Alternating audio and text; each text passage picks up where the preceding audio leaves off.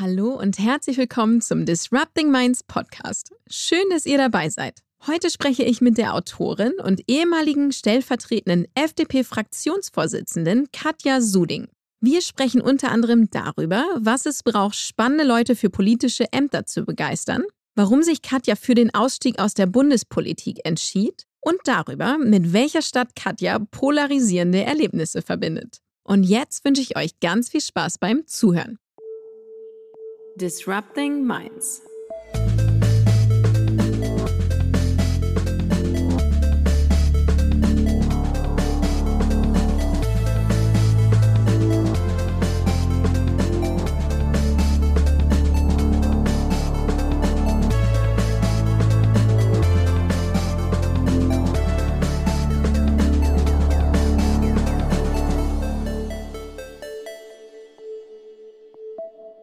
Hallo Katja. Hallo Sandra. Schön, dass du heute da bist. Herzlich willkommen im Disrupting Minds Podcast. Freue mich, dass ich hier sein darf. Noch einmal der Form halber, da müssen alle durch. Erzähl doch bitte noch mal kurz in zwei Sätzen, wer bist du und was machst du? Mein Name ist Katja Suding und nach einem relativ langen Ausflug in die Politik, ich war elf Jahre lang in Parlamenten, bin ich jetzt seit gut einem Jahr frei, arbeite wieder ähm, ganz äh, selbstständig und freiberuflich an unterschiedlichsten Projekten und finde es ganz großartig. Sehr schön. Ich freue mich gleich direkt einzusteigen. Bevor wir das machen, kommen wir zu unserer obligatorischen Warm-up-Frage. Du hast ja schon auf unzähligen Bühnen gestanden, äh, politisch und nicht politischer Natur. Ähm, kannst du mal sagen, was war denn so dein spannendster, aufregendster Bühnenmoment? Oh, da gab es in der Tat ja eine ganze Menge, aber am meisten eingebrannt, also tatsächlich traumatisch eingebrannt, hat sich äh, mir ein Auftritt, der wirklich in der Anfangszeit lag, in meinem allerersten Wahlkampf 2011, in den ich ja sehr plötzlich und unerwartet gestolpert bin.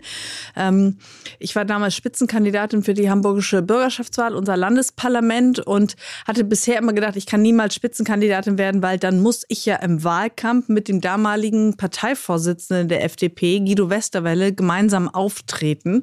Und der ist äh, bekanntermaßen ein grandioser Redner gewesen, der wirklich äh, sich dahingestellt hat und einfach die Leute so mitgenommen hat. Äh, und ich mich eher als das Gegenteil empfunden habe. Und dann kam dieser Tag, äh, ich musste dann tatsächlich mit Guido Westerwelle auftreten. Ich kam von einem Wahlkampfstand, es war minus 10 Grad im Januar. Ich war komplett durchgefroren, konnte kaum noch meinen Mund bewegen, hatte äh, überhaupt nicht mal Zeit gehabt, meine Rede richtig vorzubereiten, äh, bekam irgendwelche Karteikarten und Zetteln irgendwie aus, aus, aus irgendeinem Büro geschrieben, las das im Auto völlig durchgefroren und merkte, das ist überhaupt nicht meine Rede, das kann ich alles gar nicht sagen.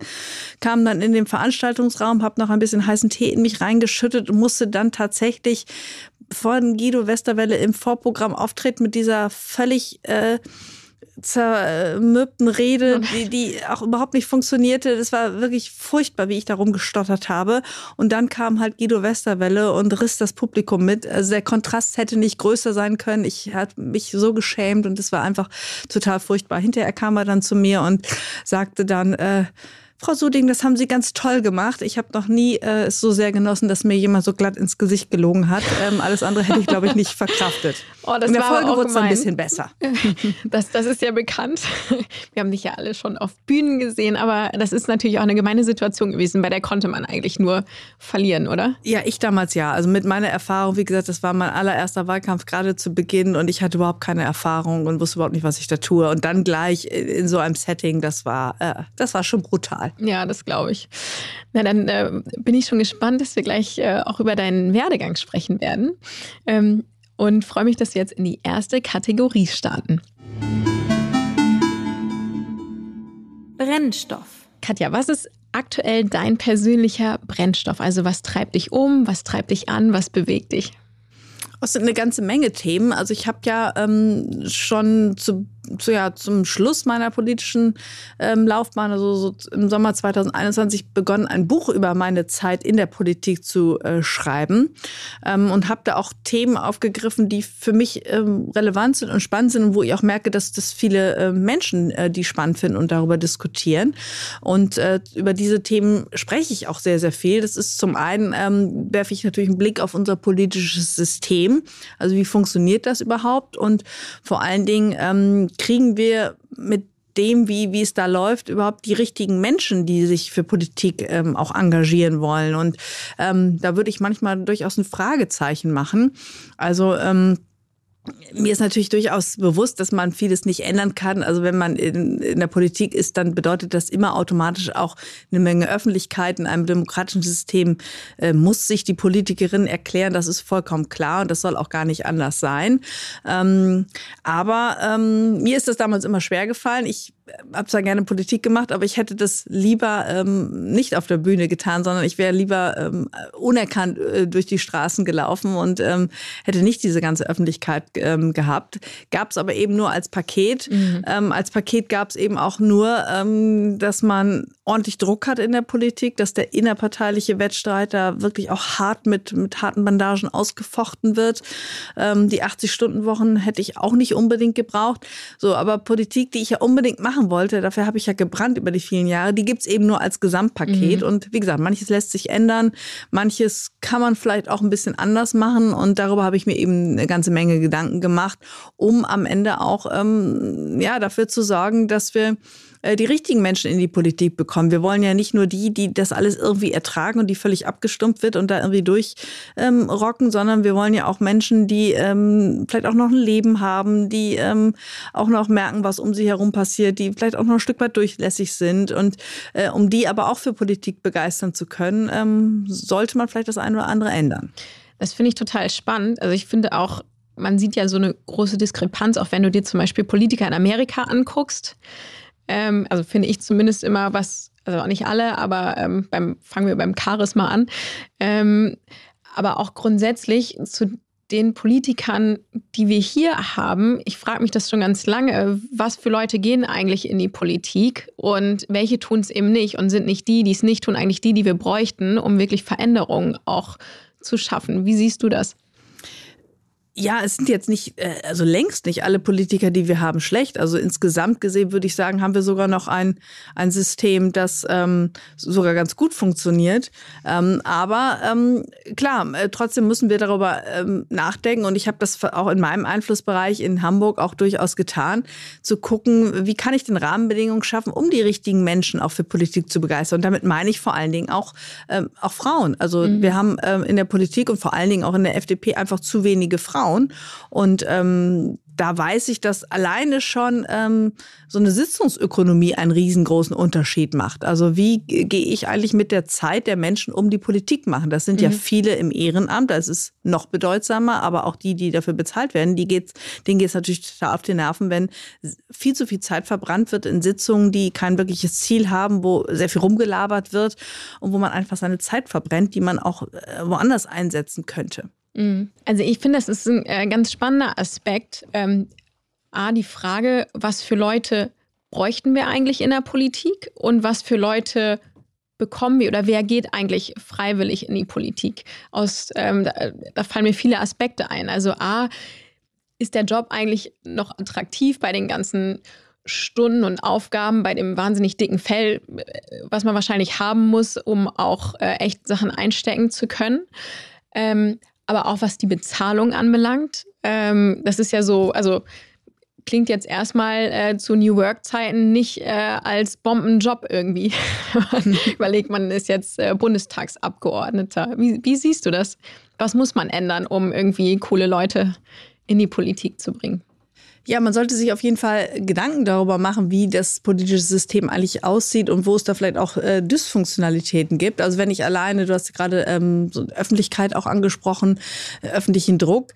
Ähm, also ich glaube, es gibt kaum eine Politikerin, die ein Problem damit hat, dass sie von, von Medien und auch in sozialen Medien für ihre Positionen kritisiert wird. Das hält man aus. Und das mhm. gehört auch in einer Demokratie total selbstverständlich dazu. Und dass da auch mal der Ton ein ruppiger ist, alles äh, irgendwo fein. Aber wir erleben ähm, gerade in sozialen Medien, aber auch in den, ähm, in den klassischen Medien teilweise einen Ton, der weit unter die Gürtellinie geht. Da geht es nicht mehr darum, jemanden ähm, für seine politischen Positionen zu kritisieren, sondern da geht es weit ins Persönliche, mhm. da wird diffamiert, da wird beleidigt. Also da müssen ähm, Politikerinnen und Politiker teilweise Dinge hinnehmen, wo ich finde, das müssen sie nicht. Auch das sind Menschen und ähm, es, es gibt gewisse Grenzen, die kann man und darf man auch da nicht äh, überschreiten. Und ähm, das kriegt jeder mit. Und natürlich werden sich viele äh, Menschen, die politisch interessiert sind und sagen, das könnte ich mir eigentlich vorstellen und äh, als, als, als Karriere und da hätte ich auch wirklich was zu bewegen und zu sagen, die sich aber überlegen, okay, nee, das möchte ich nicht. Ich möchte so nicht behandelt werden in aller Öffentlichkeit. Ich möchte auch mein Privatleben ähm, äh, aus der Öffentlichkeit heraushalten und sehen, aber dass das in bestimmten Positionen einfach nicht funktioniert. Also da ist sicherlich etwas, wo wir uns als Gesellschaft, nicht nur als, ähm, als Mediengesellschaft, sondern als insgesamt ähm, mal fragen äh, müssen und können, was da eigentlich los ist. Mhm. Äh, das Gleiche gilt auch für, für so innerparteiliche ähm, Umgänge. Ähm, klar, es müssen Abstimmungen sein, man muss zusammenkommen und das alles kostet Zeit und äh, man verbringt ähm, ja, eine Menge Zeit in, in Gremien und, und, und Sitzungen. Aber wie oft habe ich es erlebt, dass diese Sitzungen eben unnötig lange gedauert haben, dass da wirklich ohne Sinn und Verstand irgendwie einfach nur rumgelabert wurde, ähm, einfach auf, auf Kosten der Zeitbudgets aller, die da drin sitzen. Und ähm, das ist für viele, glaube ich, schwer zu ertragen, aber mhm. insbesondere ist das für Frauen ein echtes Problem. Und das ist aus meiner Sicht auch einer der Gründe, warum schon auf der ehrenamtlichen Ebene ähm, Frauen gar nicht dazu kommen, sich da wirklich reinzuwühlen. Also Frauen ähm, haben ja auch noch einfach mit Kinderbetreuung, Job, Pflege von Angehörigen, Hausarbeit einfach auch noch mehr zu tun. Das wissen wir, wir kennen ja die Zahlen. Und wenn sie dann auch noch im Ehrenamt sich in einer Sitzung sitzen, äh, wo ihre Zeit verbrannt wird, dann machen die das einfach mhm. nicht. Und ich habe das in Hamburg als in meiner Zeit als Landeschefin gemerkt, dass wenn man diese Sitzungen effizienter organisiert, sie also gut vorbereitet, die Sitzung straff leitet, dann kommt man zu wunderbaren Ergebnissen, aber nimmt eben Rücksicht ähm, auf die Zeit. Und das ist etwas, was ähm, insgesamt die besseren Leute anzieht, ist meine Erfahrung, aber insbesondere auch für Frauen attraktiv ist. Also mhm. man kann schon an den einen oder anderen ähm, Stellschrauben drehen, um ähm, vielleicht auch die richtigen Menschen in die Politik zu bekommen. Jetzt äh, sicherlich an so Sitzungsstrukturen und sowas ähm, lässt sich ja leichter drehen als jetzt an öffentlichem Druck oder medialem Umgang, weil das ist ja tatsächlich dann auch ein gesellschaftliches Thema.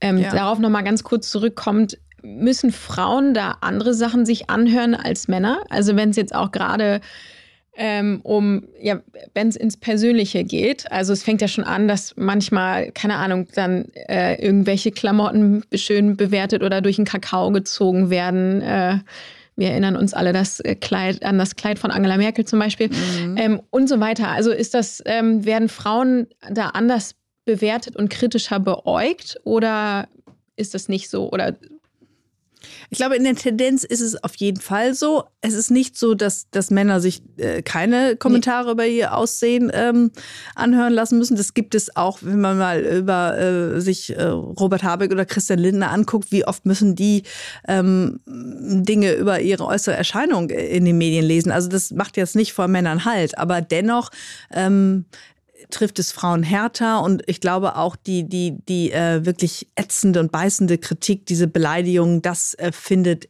eher noch bei Frauen statt. Das ist, tatsächlich der Fall. Interessanterweise ja auch manchmal von Frauen dann, ne? Also ja, was, da sind die Journalisten. Da äh, stehen Frauen dem, glaube ich, in nichts nach. Ja. ja, das können Männer und Frauen genauso gut. Mhm. Okay, also der Punkt ist wahrscheinlich schwierig zu ändern. Was so diese ganzen, was bräuchte es, ähm, um die Strukturen in den Parteien auch, also innerparteilich zu ändern? Ist das ein Führungsthema? Ach, wenn ich da die äh, perfekte Antwort gefunden hätte äh, und gewusst, genau gewusst hätte, wie, dann hätte ich es ja in meiner aktiven Zeit auch gemacht. Mhm. Wobei in Hamburg, wie gesagt, da habe ich auch sicherlich in meinem ähm, kleinen Beritt auch einiges geändert, so dass wir beispielsweise auf jeden Fall mehr, mehr Frauen hatten. Äh, wir hatten einen überproportional hohen Anteil an Frauen im, in den Führungsgremien und auch ähm, in den Kandidaturen. Also da kann man ein bisschen was machen, aber ähm, ja, in der Gänze ist das sicherlich nicht schwer. Ich glaube, es wäre schon mal gut, wenn man einfach wirklich ein bisschen darauf guckt, wie, wie geht man eigentlich mit dem Zeitbudget der Menschen um, was, was ähm, die Sitzung angeht. Also Stichwort Sitzungsökonomie, wenn man da äh, dran schrauben könnte, könnte man einiges bewegen. Wenn wir uns als Gesellschaft insgesamt mal fragen, wie gehen wir eigentlich mit äh, unseren Politikerinnen und Politikern um, ist der Ton, den wir da anschlagen, wirklich der richtige? Also ich habe es, wie oft habe ich es gemerkt, wenn ich Mails bekam, die wirklich echt beleidigend war und ich mir trotzdem mal die Mühe gemacht habe, darauf ähm, zu antworten, dann kam ganz oft ähm, noch mal was zurück, wo dann der Absender merkte, oh, Mensch, da, da sitzt ja eine echte Person und der Ton, den ich da in meiner ersten Mail angeschlagen, ist ja völlig unangemessen. Da kam ganz oft eine Entschuldigung, wo die dann sagten, äh, ja, das war dann auch nicht so gemeint und vielen Dank für die Antwort. Und dann kam man nochmal auf, auf die Sache. Und da kann man ja auch, wie gesagt, gerne kontrovers diskutieren. Das ist überhaupt nicht das Ding. Aber das, das Beleidigende, das, das Diffamierende, das muss einfach weg. Sowohl ähm, in den klassischen Medien, aber auch in den sozialen Medien. Also davon sind wir alle betroffen und sollten mhm. vielleicht einfach mal ein bisschen reinhören, wie wir, wie wir da eigentlich auftreten. Wie bist du damit umgegangen? Ich fand das schwierig, ähm, habe vieles auch dann irgendwann einfach gar nicht mehr gelesen, mhm. ähm, habe auch mein Büro dann ähm, gebeten, mir bestimmte Dinge auch gar nicht mehr vorzulegen. Ähm, manches ging auch direkt zum LKA oder zum BKA, wenn es ähm, strafrechtlich relevant war. Mhm. Auch das passiert tatsächlich. Also, wenn es irgendwie bedrohlich wurde oder ja, so. Ja, so das ist durchaus ähm, das, was auch passierte. Aber es ist ganz, ganz schwierig, wenn man ähm, gerade äh, in den sozialen Medien oder im, im, im Mailverkehr Dinge liest, die, die wirklich schlimm beleidigend sind. Ähm, danach fühlt man sich vielleicht nicht immer in einer beschwingten Laune, so dass man dann auf den nächsten Auftritt ähm, gehen kann, auf die nächste Bühne hüpfen kann oder ans äh, Rednerpult im Parlament und dann äh, äh, frisch, fröhlich ähm, und überzeugend reden kann. Dann fühlt man sich vielleicht eher nach Verkriechen und das kann man einfach gar nicht im, im politischen Alltag. Also habe ich das dann einfach, ähm, einfach sein gelassen und es mir gar nicht mehr angehört. Es hätte mich auch nicht weitergebracht. Mhm. Ja, verständlich. Du hattest ja, bist ja als Quereinsteigerin in die Politik gegangen und hattest, also ein, eigentlich kann man sagen, überraschenden Einstieg und einen überraschenden Ausstieg. Ist ja eine runde ja, Sache, oder? Kann man, glaube ich, so sagen, gut. ja. Was hat dich erstmal bewogen, überhaupt damals in die Politik zu gehen? Was wolltest du machen, verändern? Wie kam es überhaupt dazu? Mhm. Also ich habe damals, wie viele andere, ähm, angefangen. Ich bin einfach in die Partei eingetreten und habe mich ehrenamtlich engagiert. Ähm, das war 2006, mhm. glaube ich, ja. 2006. Weil du gesehen hast, es gibt Themen, die du irgendwie mitgestalten genau. willst? Oder? Ja, also ich war immer schon ähm, eine Liberale, eine mhm. Freie Demokratin, das war mir klar. Ich habe auch äh, entsprechend gewählt. Also mir war immer ähm, schon wichtig, dass wir Menschen Verantwortung geben, dass wir Menschen Freiheiten geben. Ich habe immer ein positives Menschenbild gehabt und ähm, immer gedacht, okay, Menschen werden ihre, ihre Freiheiten gut nutzen. Sie wissen dann auch um ihre Verantwortung, ähm, die richtig einzusetzen. Aber ich habe immer gedacht, okay, wir müssen doch den, den, den Menschen in seinem Umfeld, das er am besten kennt, sein äh, berufliches, häusliches, was auch immer Umfeld, ähm, da, da weiß er, wie, wie er zu agieren hat. Und da braucht er keinen Staat, der ihn bis ins Kleinste äh, vorschreibt, was er oder sie zu tun hat. Und ähm, ich habe immer gedacht, lass die Leute doch einfach machen, lass sie wirken, dann können sie auch, auch ganz viel bewirken und äh, was Gutes für sich, ihre Familie und für die Gesellschaft tun, anstatt äh, sie mit Überregulierung ähm, ja am Ende davon abzuhalten, überhaupt noch irgendwas zu tun. Also ich, mir war immer klar, je stärker der Einzelne ist, desto stärker sind wir auch als Gesellschaft. Und mhm. deswegen wollte ich immer den Einzelnen befähigen und stark machen. Und dazu gehört natürlich auch eine gute Bildungspolitik. Also jemand, der eine gute Bildung bekommen hat, ähm, hat dann auch die Möglichkeiten, eigene Träume und Ziele zu verwirklichen und damit ja auch wiederum dann äh, für die Gesellschaft als Ganzes zu wirken. Und das war dieses Menschenbild, was ich gerne noch mehr im, im politischen Diskurs in den Parlamenten äh, verankert sehen wollte. Und dafür wollte ich mich einsetzen. Mhm. Ich hatte nie geplant, äh, Berufspolitikerin zu werden. Das lag mir äh, sowas von fern. Es ging ja auch schneller, ne? Also du sagst, 2006 bist du eingetreten und du warst bereits... Oder 2007 war Ich weiß es gar nicht mehr so genau. So um den Dreh. Ja. Und 2011 warst du bereits äh, in der Hamburger Bürgerschaft. Genau, Ende 2010 platzte in Hamburg die ähm, erste schwarz-grüne Koalition auf Landesebene ever, mhm. die es gab.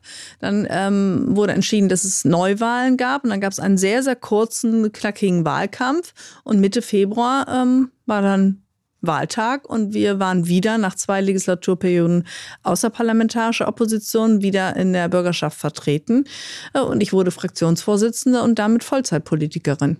Wow. Das Wie, war, ja, das äh, war wirklich wow. Dann hat sich dein Leben ja von einem Tag auf den anderen mal um 180 Grad gedreht, oder? Ja, und das völlig unerwartet. Das war schon damals echt eine crazy Zeit. Und ich hatte ja auch gar keine Parlamentserfahrung. Ich mhm. saß ja nie in einem äh, und musste dann direkt ohne Parlamentserfahrung gleich eine Fraktion führen. Und das unter den Augen der Öffentlichkeit, ähm, wo einige eigentlich auch nur darauf warteten, dass ich scheitere, weil sie ja wussten, dass ich eigentlich keine Erfahrung habe. Das war schon eine besondere Situation.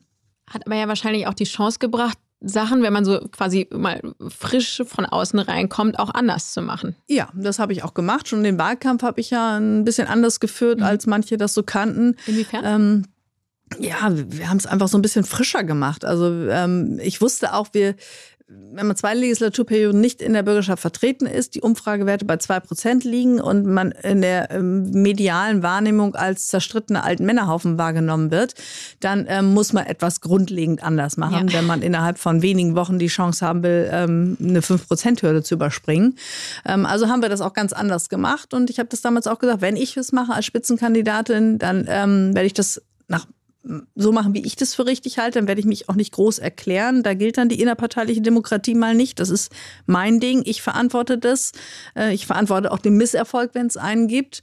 Und ähm, da hat man mich machen lassen und es hat funktioniert. Wahnsinn. Dann bist du, genau, dann warst du Landesvorsitzende der FDP in Hamburg und bist dann in den stellvertretenden Bundesvorsitz gegangen, 2015, oder? Ja, ich wurde dann 2011 Fraktionsvorsitzende, 2014 mhm. auch Landeschefin.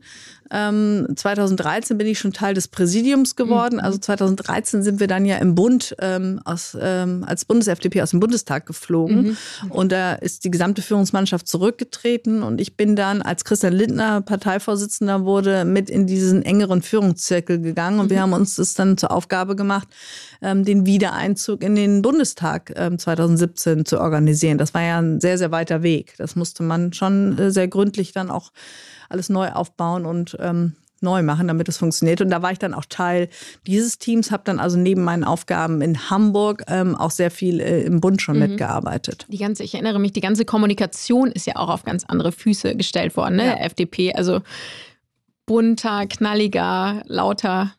Ja, also habe ich zumindest wahrgenommen. So, so ja. war es auch und das ist das, was man gesehen und, und ähm, ähm, wahrgenommen hat. Aber wir haben davor ja auch einen, ähm, einen inhaltlich programmatischen mhm. Prozess gemacht. Wir haben uns darauf besonnen, wer wir eigentlich sind und wer wir sein wollen. Dafür haben wir uns auch viel Zeit gelassen und am Ende stand dann eben auch eine neue ähm, ja, grafische Ausrichtung. Mhm.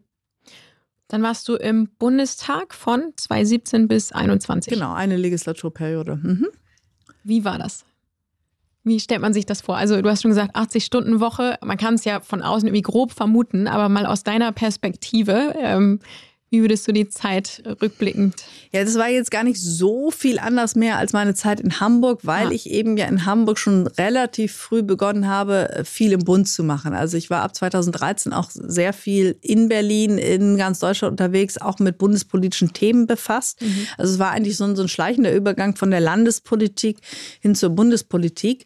Die 80 Stunden haben mich immer begleitet. Das, da hat sich nicht viel verändert. Ab 2017 hatte ich eben zwei Wohnsitze und bin ähm, eben noch intensiver intensiver zwischen Berlin und Hamburg gependelt und ähm, die Themen waren ein bisschen anders im Bundestag. Es ist halt alles noch ein bisschen größer, ein bisschen aufregender. Ähm, die, die öffentliche Wahrnehmung ist noch größer als in Hamburg. So, so ein paar Dinge haben sich da schon geändert. Aber eben mit 2017, das war ja auch so ein Meilenstein, den wir erreicht haben, mhm. ähm, ist auch so ein Stück weit Ruhe eigentlich eingekehrt. Also meine Zeit zwischen 2011 und 2017, die war äh, deutlich aufreibender, weil ähm, mit den ähm, zwei äh, Stühlen dann eigentlich auch, oder? Ja, und weil auch ähm, viel auf dem ähm, Spiel stand. Also 2011 war ein Wahlkampf, wo eigentlich alle dachten, das schaffen wir nicht, ähm, wo es also spitz auf Knopf stand. 2015 die nächste Wahl in Hamburg äh, war noch schwieriger, die Ausgangsbedingungen waren noch schwerer und der Erfolgsdruck war noch größer. Also da stand richtig was auf dem Spiel. Mhm. Und natürlich 2017 die Wahl, wo es darum ging, schaffen wir es zurück in den Bundestag oder nicht. Also hätten wir es nicht geschafft, wird es die FDP in der Form heute nicht mehr geben geben. Also das, das war wirklich so spitz auf Knopf. Mhm. Und wer hätte 2013 gedacht, dass wir es jemals zurückschaffen? Also das waren schon auch echte Drucksituationen. Und als wir es dann 2017 in den Bundestag geschafft hatten, die Fraktionen dann ähm, aufgebaut haben in den ersten Wochen und Monaten, das muss man ja alles dann auch, das ist ja wie so ein Unternehmen, was man neu aufbaut. Mhm. So, und ähm, als das dann alles gelungen war und die Arbeit dann lief, klar, da gibt es dann immer ähm, auch Herausforderungen, aber die waren ähm, nicht mehr ganz so existenziell wie in der ganzen Zeit davor. Okay. Also ja, da verstehe. kehrte durchaus ähm, auf hohem Niveau aber ein Stück weit Ruhe in mein Leben ein, muss man sagen. Bis du dich dann entschieden hast, für alle komplett überraschend, 2021 äh, aufzuhören. Ja, die Entscheidung habe ich schon 2020 getroffen. Also die Vorläufe in der Politik sind ja etwas länger. Ähm, bei uns in Hamburg war die Listenaufstellung der Kandidaten für die Bundestagswahl 21 schon für den Oktober 20 geplant. Mhm. Wir haben dann Corona-bedingt ins nächste Frühjahr geschoben. Aber mir war klar, mit Beginn des Jahres 2020, ähm, irgendwann in den nächsten Monaten muss ich mir, mich erklären, will ich weitermachen oder will ich das nicht. Also das sind lange Vorläufe. Und ich hatte 2020, anders als bei den ähm, Wahlen davor, nicht mehr die totale Gewissheit, dass ich das auf jeden Fall weitermachen will, sondern ich hatte echte Zweifel. So, und die habe ich erstmal beiseite geschoben. Dann war wieder Wahlkampf in Hamburg, dann kam die Corona-Pandemie, eine sehr, sehr aufreibende Zeit, auch für uns als, als Parlamentarier. Ähm, ja, und habe dann ähm, versucht nicht mehr drüber nachzudenken, war auch irgendwie eine schwierige Entscheidung. Ich hatte auch nicht so viel Lust dazu. Und es hat mich dann aber natürlich eingeholt. Es musste äh, einfach sein. Ich bin dann auch zwischendurch mal krank geworden, weil ich ähm, unter diesem Druck einfach stand und habe mir dann im Sommer 2020 wirklich viel Zeit genommen, ähm, habe auch viel nach innen geguckt, um zu sehen, was will ich eigentlich? Will ich ähm, hier unter diesen Bedingungen weitermachen? Kann ich das ertragen? Ähm, will ich das ertragen? Ähm, oder gehe ich viel zu weit von mir selbst weg? Muss ich noch mal was anderes machen? Ähm, was wäre das überhaupt? Ich hatte ja überhaupt keine Ahnung, was danach kommen könnte oder würde. Naja, dann auch schon ähm, zu dem Zeitpunkt zehn Jahre in der Politik, also mhm. auch raus aus meinem alten Job. Und ja, das war kein ganz einfacher Prozess, aber dann am Ende, ähm, so im September, als ich mich gerade auf meinen Landesparteitag vorbereitete, als Landeschefin hält man dann immer einen, zu Beginn eine Rede. Ähm, habe ich mir überlegt, was, was könnte denn so eine Botschaft sein, die ich da übermitteln will. Und dann war mir klar, dass ich meinen Leuten sagen will, ähm, dass ich nicht mehr weitermache, weder als äh, Kandidatin für den Bundestag noch als Landeschefin, auch nicht als stellvertretende Bundesvorsitzende und dass da ein Wechsel ansteht und man sich da neu orientieren muss. Wow. Also. Und das fühlte sich großartig an. Also als ich diesen Satz gesagt habe, bin ich in so eine Hochstimmung verfallen und bin ich auch ehrlicherweise, ähm, das ist ja schon über zwei Jahre her, auch noch nicht so ganz wieder raus. Was ja ein ganz klares Zeichen dafür ist, dass es die goldrichtige Entscheidung war. Absolut, ja. Aber was waren so die, ähm, also erstmal Glückwunsch auch zu dem Mut, ist ja alles andere als selbstverständlich du hättest ja, es wäre jetzt auch spannend gewesen, äh, jetzt in der neuen Regierung, was deine Rolle gewesen wäre wahrscheinlich für dich ja irgendein Ministeramt, nehme ich an. Es wäre bestimmt spannend geworden, ja. mit Sicherheit, ja. Man weiß es nicht. Also ja, spannend auf jeden Fall. Aber für mich spannend ist, ähm, was waren, kannst du sagen, was so die, ah, so die größten, was, was, was war das, der größte Pain so in deinem Bauchgefühl, der dich dazu bewogen hat zu sagen, nee, ich will das nicht weitermachen? Ja, das war äh, im Prinzip das, was ich von Anfang an bemerkt habe, dass es Politik eben nicht ohne die, die Nebenwirkung mhm. gibt. Oder die, da, da gibt es eben nur als Gesamtpaket. Man macht Politik, weil man es unbedingt machen will. Und ich wollte das ja, und das äh, will ich auch heute noch. Also das, daran mangelt es mir auch heute nicht daran, dass ich sage, äh, ich habe Themen, die ich voranbringen will und da ist viel zu tun. Aber ähm, Politik gibt es eben nur als Paket mit der Öffentlichkeit, mit den 80-Stunden-Wochen, mit dem innerparteilichen Druck, mit dem öffentlichen Druck. Und ähm, ich war einfach nicht mehr länger bereit, ähm, das zu ertragen. So, also ähm, am Ende überwog ähm, ja das Negative. Äh, und ich habe gesagt, ich muss mich jetzt nochmal neu ausrichten und nochmal einen neuen Weg gehen. Aber das war, wie gesagt, ein, ein, schwieriger Prozess, weil ich überhaupt nicht wusste, wie geht's weiter. Also ich musste weiter ähm, äh, dafür sorgen, dass ich mich finanziere und meine beiden Kinder. Also es war klar, dass ich nicht einfach aussteigen kann und mich äh, mal ein Jahr irgendwo hinsetzen kann. Das war definitiv nicht möglich. Denken ja einige, dass wenn man mit, mit Mitte 40 aus dem Parlament geht, dass man dann versorgt sei. Dem ist nicht so. ähm, also es musste weitergehen. Ähm, dann habe ich mir natürlich auch die Frage gestellt, wie komme ich denn überhaupt ja, ohne Fahrdienst, äh, Bundestagsbüro, Bahncard 100, ähm, wie, wie komme ich ohne diese ganzen Annehmlichkeiten klar? Also man Und? wird da ja durchaus auch ja, ein Stück weit verwöhnt. Und wie kommst du klar? Äh, fällt mir total leicht. Ähm, ich gehe ganz viel zu Fuß, fahre mit der S-Bahn. Ähm, ähm, oder mit dem Fahrrad. Also es ist super easy, ist eigentlich ganz schön, wenn man das alles mal selber organisieren muss. ähm, wie geht man auch mit so einem echten oder gefühlten Bedeutungsverlust um. Man stellt sich dann ja auch so Fragen, was ist denn eigentlich, wenn man nicht mehr Bundestagsabgeordnete ist? Ist dann, findet einer noch irgendjemand spannend? Reden die Leute dann noch mit einem oder denken sie dann, man ist total uninteressant geworden? Muss man sich dann irgendwie einen neuen Bekannten- und Freundeskreis suchen oder was passiert denn da eigentlich? Also solche Gedanken, ja, klar. Ähm, die hatte ich, die haben auch sehr, sehr viele. Ich weiß, dass viele meiner Kolleginnen und Kollegen im Bundestag, äh, die natürlich auch mal darüber nachdenken, was gibt's denn noch so an Leben, ähm, sich solche Fragen auch stellen. Mhm. Also das ist schon ein ganzer Komplex an, an Dingen. Ähm, ich glaube, jeder Jobwechsel, wenn man ihn ins Auge fasst, ist, ist nicht einfach, aber wenn man in so einem Bereich ist, ist es vielleicht noch mal ein bisschen komplexer. An dieser Stelle eine ganz große Empfehlung für dein tolles Buch, was du geschrieben hast, mhm. ähm, wie ich mich selbst verlor und wiederfand. Das beschreibt ja, Reißleine heißt das Buch, genau. genau. Also sorry, ja, das war genau. der Subtitel. Mhm. Ja, das ähm, hat mir unglaublich Spaß gemacht, das zu schreiben, weil ich all da, ähm, all das, was, was mich bewegt hat, ähm, im Positiven wie auch im Negativen, ähm, darin nochmal ähm, verarbeite, also auch weit zurückblicke, ähm, auch einen Blick nach vorne werfe. Das war für mich so ein Stück weit therapeutisches Schreiben. Also mhm. hat mir einfach gut getan in dieser Phase des, des Umbruchs. Und ich weiß eben, dass es sehr, sehr viele Menschen gibt und gab, ähm, die in ähnlichen Situationen äh, sind, wo sie an einem Punkt in ihrem Leben sind, wo sie merken, äh, das geht hier so nicht mehr weiter, hier muss was passieren, aber eben nicht genau wissen, ja, wie kommen Sie zu einer Entscheidung, was passiert danach und wie macht man das eigentlich? Und die tatsächlich äh, eine Menge Inspiration auch in meinem Weg gesehen und gefunden haben. Sehr spannend.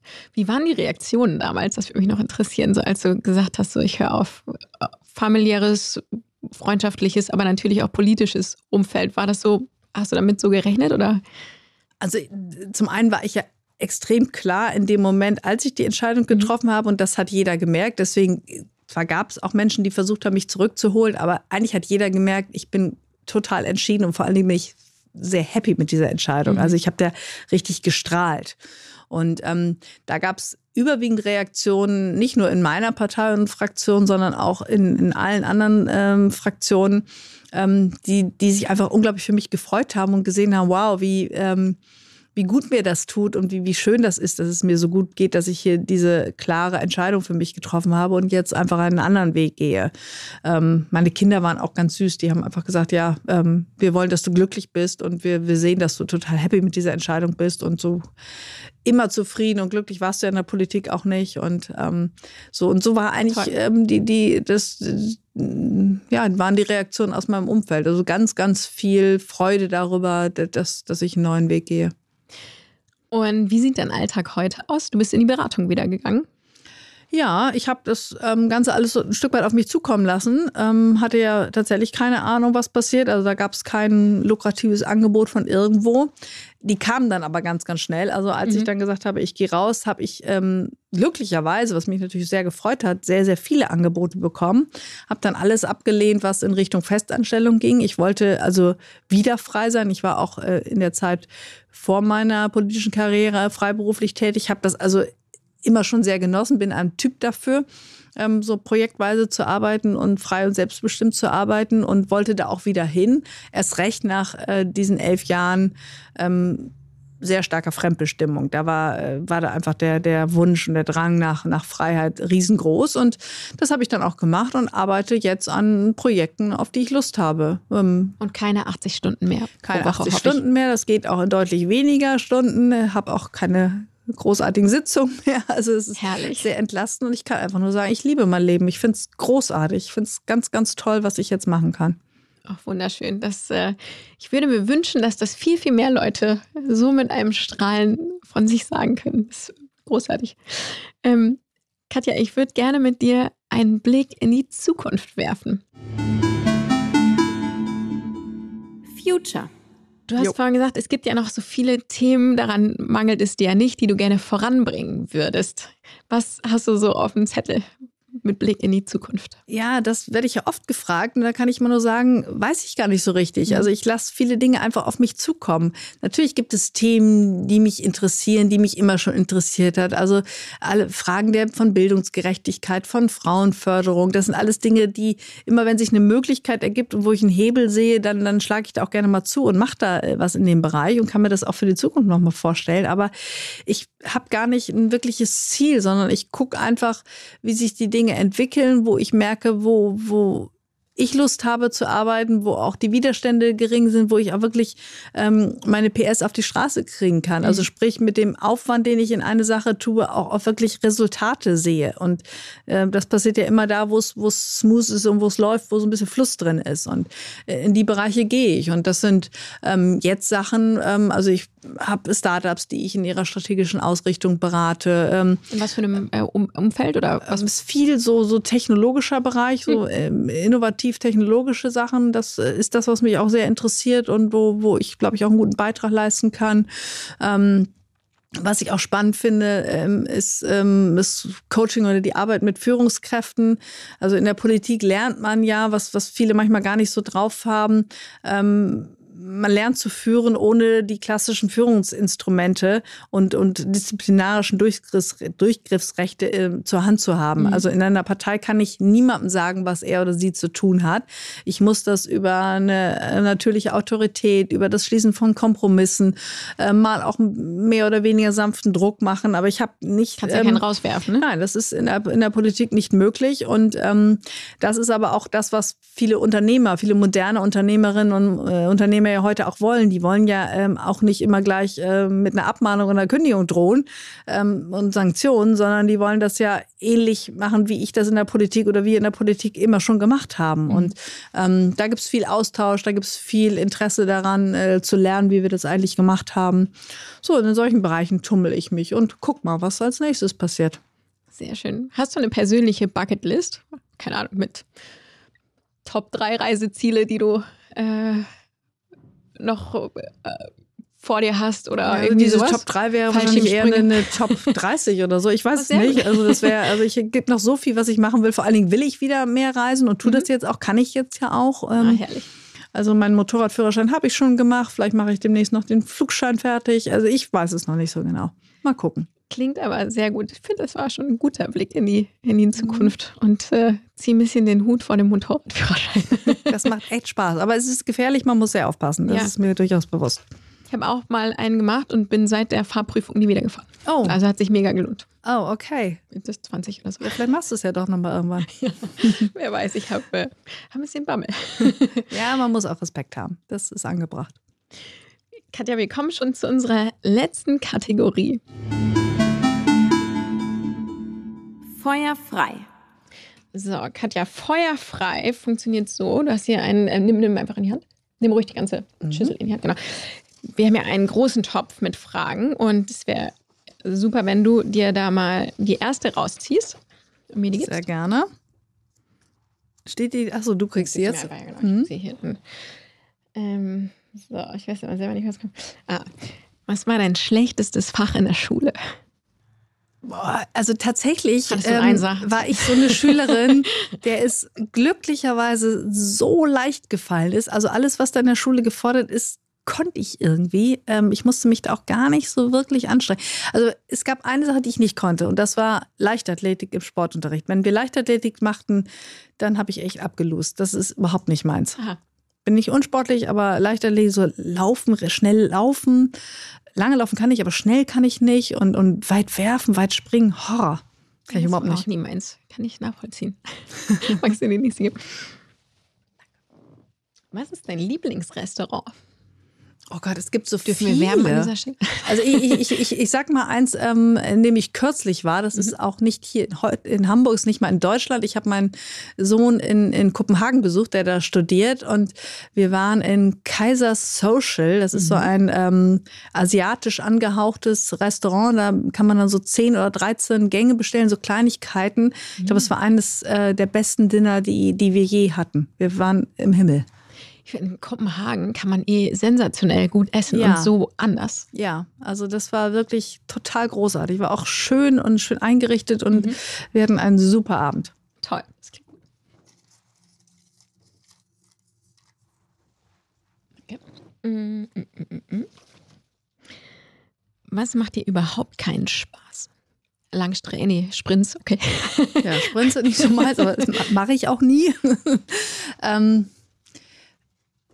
also ich hasse lange Meetings, die, mhm. die, äh, die keinen Sinn machen. Also wenn es sinnvoll ist und man weiterkommt, kann es gerne lange dauern, aber ich hasse es, ähm, wenn Leute mir meine Zeit stehlen. Unstrukturiertes Ja, Rumge. das ist wirklich hart für mich zu ertragen. Das ist sehr gut nachvollziehbar.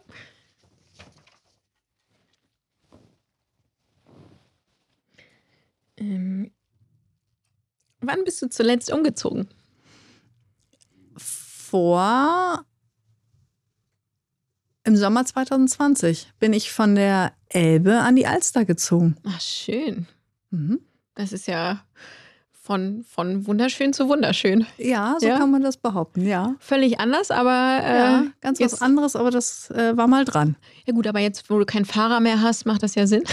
Ja, jetzt muss man da ein bisschen zentraler sein. Jetzt kannst du mehr zu Fuß mit dem Fahrrad machen. Wir kommen zur letzten Frage. Okay. Ähm, wo war dein blödester Urlaub? Jetzt kommen wir nochmal zu Dänemark. Das war ähm, damals. Fluch und Segen in einem ja, Land. wirklich. Das war damals so ein, so ein Familienurlaub. Da waren die Kinder noch klein. Und da waren wir in so einem Haus, das irgendwie sich nicht als so schön erpuppte wie auf den Bildern. Und vor allen Dingen haben wir in Deutschland in wirklich schönstem sommerlichen Wetter gepackt. Und in Dänemark, ja nur ein paar Stunden entfernt, war es so kalt und es hat so geweht, dass die Kinder sich eigentlich immer am Strand nur hinter den Autoreifen versteckt haben, damit sie nicht von, von dem umherfliegenden Sand getroffen haben, der ihnen echt wehtat im Gesicht. Und allen war kalt und wir hatten nicht genug warme Sachen dabei und wir haben den Urlaub am Ende auch abgebrochen. Es war einfach furchtbar. Wir waren so froh, als wir wieder zu Hause waren. Und trotzdem äh, hat es deinen Sohn offensichtlich nicht so sehr traumatisiert, als dass er sich äh, gegen ein Studium dort nee. Kopenhagen findet er super und ich mag Dänemark inzwischen auch. Ich habe da natürlich auch danach noch Urlaube verbracht und habe da wunderschöne Zeiten auch verbracht. Also es spricht nicht Sehr gegen gut. Dänemark. Wir hatten da nur einfach irgendwie Pech. Pech. Katja, ganz lieben Dank für das tolle Gespräch. Hat mir wahnsinnig viel Spaß gemacht.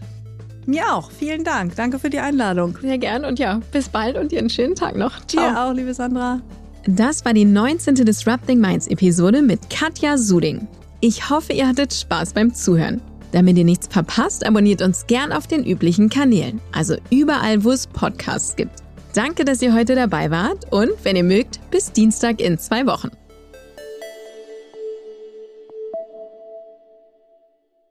Dieser Podcast wird produziert von Podstars bei OMR.